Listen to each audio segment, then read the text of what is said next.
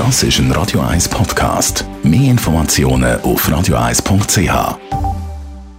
Das Radio 1 Automagazin, präsentiert von balois.ch. Versicherungsprämie direkt online berechnen. Egal ob fürs Auto, die nächste oder gar gegen Cybermobbing. balois.ch Heute vor 30 Jahren ist die Mauer gefallen, dieser Vorhang quasi, wo fast 30 Jahre den Osten mit dem Westen getrennt hat. Und darum beste Gelegenheit, jetzt einmal über den Trabi zu reden, das mit Andrea Auer, Autoexpertin von Comparis. Andrea, warum hat der Trabi eigentlich Kultstatus? Ja, der Trabi, oder wie er eigentlich richtig heisst, Trabant, ist der Kleinwagen der Ostdeutschen. Es hat zwar auch andere Autos gegeben, aber die sind nur in kleinen Stückzahlen produziert worden und darum hat sich der Otto Normalbürger eigentlich nur den Trabi können leisten. Und darum hat man auch lang auf den Trabi gewartet, meistens zehn Jahre. Oft ist es aber auch ein bisschen länger gegangen. Also man hat sich für einen Trabi angemeldet, hat dann aber zuerst mal ein Zeitchen müssen warten und darum ist auch der Besitz vom Trabi immer mit einem grossen Ansehen verbunden gewesen. Also man war jemand gewesen, wenn man einen Trabi hatte. Und Tausende haben ja gefeiert, den Mauerfall zu Berlin. Und man hat dann auch die Bilder gesehen, sogar, wie man einen Trabi umtreibt. Ich nehme es mal an, das ist nicht allzu schwere Fahrzeug.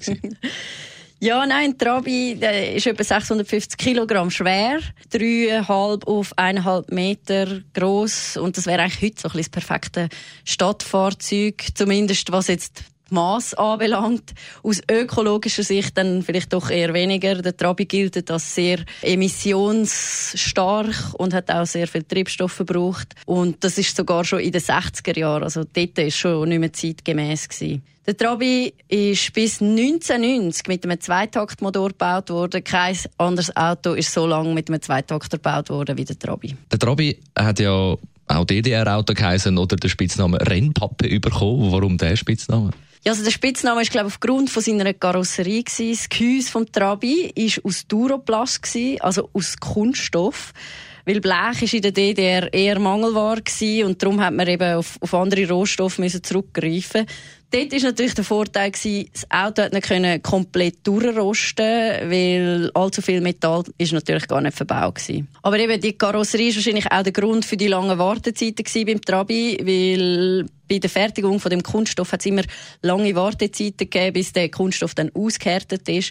Und das hat natürlich eine Produktivitätssteigerung eher äh, schwierig gemacht. Abschließend, von wem bis wann ist er gebaut worden? Gebaut wurde er zwischen 1957 und 1991 in Zwickau. Und eigentlich während dieser langen Bauzeit ist er nur minim weiterentwickelt worden. Trab ist dann auch ein bisschen so zum Sinnbild geworden äh, von der Stagnierung der DDR-Wirtschaft.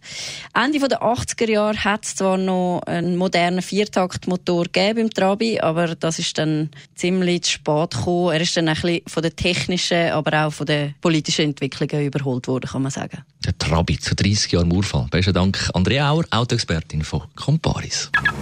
Das Radio 1 Automagazin ist präsentiert worden von balois.ch.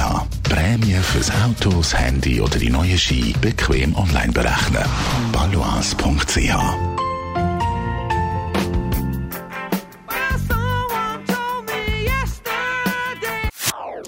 Das ist ein Radio 1 Podcast. Mehr Informationen auf radio1.ch.